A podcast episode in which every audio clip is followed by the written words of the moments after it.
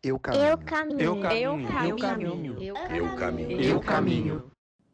Quem não sabe o que busca, não identifica o que acha. Com essa frase de Immanuel Kant, iniciamos o 12º episódio do podcast Eu Caminho. Um programa que busca ajudar você a refletir sobre o seu caminho e como ele pode afetar a sua vida e a vida dos outros de uma forma ou de outra. Meu nome é B. Santana e hoje vamos ouvir a mensagem que nos mandou o Gabriel Zaidan, um videomaker e bailarino que merece ser conhecido e reconhecido. Aliás, ele está fazendo o maior sucesso com a trupe do Ricardo Walker, um cara sensacional, uma espécie de avatar do Michael Jackson, que foi chamado recentemente para se apresentar com seu grupo na Rússia. Vale conferir o canal do Ricardo Walker no YouTube. As coreografias e os vídeos sensacionais que o Zaidan dirigiu e também produziu. Fala aí, Zaidan. Fala, B, tudo bem? Cara, não conheci o podcast, não sei porquê, mas já maratonei cinco episódios aqui, rumo a todos que já estão disponíveis. E aí, uma coisa que eu fico pensando muito é quando você tá ali caminhando, imagino que você faça um certo planejamento, assim, de vou é, sair tal dia, chegar tal dia. E aí a dúvida que me ocorre é como é que funciona se você quer parar um dia e aí você se cobra por depois tentar recuperar o tempo perdido, você deixa o tempo aberto, é, margem de dias que você vai chegar. Como é que funciona isso? Eu acho até que dá para fazer muitos paralelos com é, mundo corporativo ou com as nossas metas pessoais, porque é muito fácil também você falar, ah, tô cansado, vou parar aqui uma semaninha, dar um descanso. É, como é que é na prática assim essa coisa de que dia que eu tenho que chegar, qu- quanto eu vou me cobrar essa procrastinação, né? Quanto você pode procrastinar essa caminhada? Uma, uma dúvida, uma coisa que eu fiquei refletindo bastante aqui. Valeu, um abraço para todo mundo aí, abraço para você. É, quem não sabe o que busca, não identifica o que acha, como diria Kant. A gente tem duas coisas importantes que devem ser levadas em conta em sua resposta. A primeira, sabe, Zaidan, procrastinar é uma coisa, ouvir o tempo é outra. Então, primeiro, temos que separar as coisas. Saber ouvir o tempo não é necessariamente procrastinar. Segundo a etimologia da palavra, ela se relaciona com a frente, com o amanhã. E o tempo, por mais que possa parecer que ele se relaciona com o futuro ou com o passado, isso é só uma ilusão nossa. A relação com o tempo é a compreensão do momento presente. Como eu te conheço bem, eu sei que você compreende o ócio criativo, que é valorizar a pausa, simplesmente dar espaço para o florescimento das respostas que a gente vive buscando. Quem não sabe o que busca, não identifica o que acha. Às vezes, o tempo nos dá a oportunidade de acharmos o que buscamos no momento presente, mas estamos tão focados no futuro ou no passado que não conseguimos ver o que já está ali mesmo conosco. Eu costumo dizer que tirei do meu dicionário a palavra problema, trocando-a por desafio. E isso tem um motivo muito claro. Enquanto procrastinar tem a sua origem no latim, significando deixar para frente, problema tem origem no grego e a sua etimologia significa basicamente a mesma coisa, ou seja, empurrar para frente. Eu passei muito tempo da minha vida empurrando para frente muita coisa que eu deveria ter visto como desafio. O desafio a gente chama para si, mata no peito e quer resolver. E procrastinação e problema não tem nada a ver com o presente, mas com o futuro. Uma ilação que anda de mãos dadas com a angústia. Quem vive no futuro vive angustiado.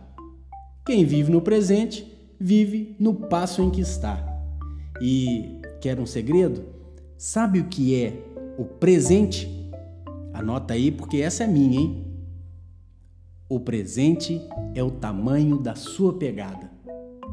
Assim, quando damos espaço para a pausa, ampliamos a nossa pegada. Você já ouviu falar em Vulvei? É um conceito oriental que significa a estratégia da não ação. em Sun Tzu, A Arte da Guerra, que é um livro muito conhecido, ou O Livro dos Cinco Anéis, de Miyamoto Musashi, o maior samurai de todos os tempos, você deve encontrar isso.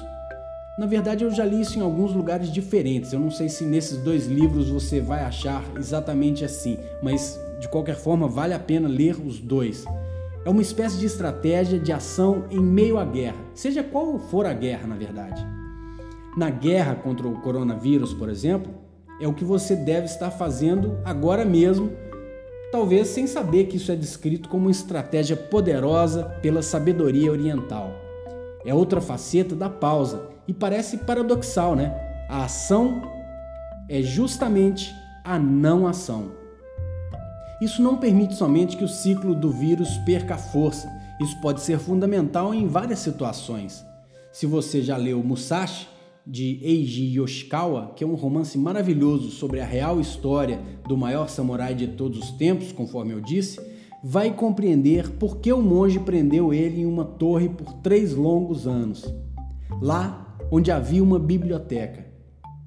Nós, presos em casa, podemos escolher ler todos os livros que temos e buscar a sabedoria contida nessa revelação. Ler o nosso pai, ler nossa mãe, ler nosso cônjuge, ler nossos filhos, nossos companheiros, nossos amigos, ou ler eu mesmo. Ou posso achar tudo isso uma procrastinação da vida? Às vezes, penso que muita gente não passaria o tempo que está passando com o familiar se não fosse esse bendito vírus. Mais uma vez, tudo é uma questão de escolha. No meu livro Vente de 2012, tem um haikai que diz o seguinte: Quem planta, escolhe. O que estamos plantando durante as pausas para uns o vulvei para outros, a procrastinação para terceiros. Eu caminho. Eu caminho. Eu caminho. Eu caminho. Eu caminho. Eu caminho. Quem não sabe o que busca, não identifica o que acha. A segunda parte da sua resposta tem a ver com a noção de meta e de plano. E você está certo, tem muita relação com o mundo do trabalho mesmo. Porque muitas vezes achamos que o fato de pararmos e ficarmos em um lugar pensando aí agora na peregrinação física mesmo, pode interferir de modo significativo no resultado dessa peregrinação. E agora você entende porque eu busquei esse pensamento do Kant para apoiar a nossa conversa de hoje. Se o nosso foco é a meta, muda-se o plano, mas não a meta. Assim, cabe a pergunta: o que estamos buscando? Porque mais do que saber que queremos chegar, é preciso saber o que buscamos.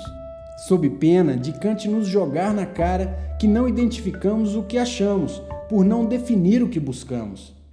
Claro, essa é uma das linhas de raciocínio importantes quando empreendemos uma busca. Mas devo confessar, quando há variáveis nessa equação ligados à fé e ao espírito, às vezes nos deparamos com uma equação de segundo grau, onde o valor de x é uma incógnita. Em 2013 aconteceu isso comigo e em 2019 também.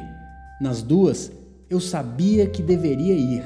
Tinha uma meta definida, mas o valor de x na equação só me foi revelado depois da partida, depois que eu estava caminhando. Nestes casos, eu admito, é preciso estar mais atento, conforme a máxima de Kant, ou perdemos a graça da revelação. Ainda estão caindo várias fichas da minha última peregrinação. E tenho pedido a Kobodashi que não me deixe desamparado em minhas reflexões, porque preciso identificar cada coisa que achei em cada passo que dei. Eu caminho. Eu caminho. Eu caminho. Eu caminho. Eu caminho. Eu caminho. A gente praticando atividade esportiva, o que, que a gente tem de benefício com isso? Como que muda nossa, nosso corpo, nossa mente? Nossa disposição, a nossa vontade de querer fazer algo mais. E aí é negócio, a gente tem que sempre se desafiar, né? Colocar Sim. alguns desafios até para a gente tentar buscar sempre essa motivação. No próximo programa tem convidado especial. Envie seu áudio também para mais 351 9171 04 275. Até o próximo episódio.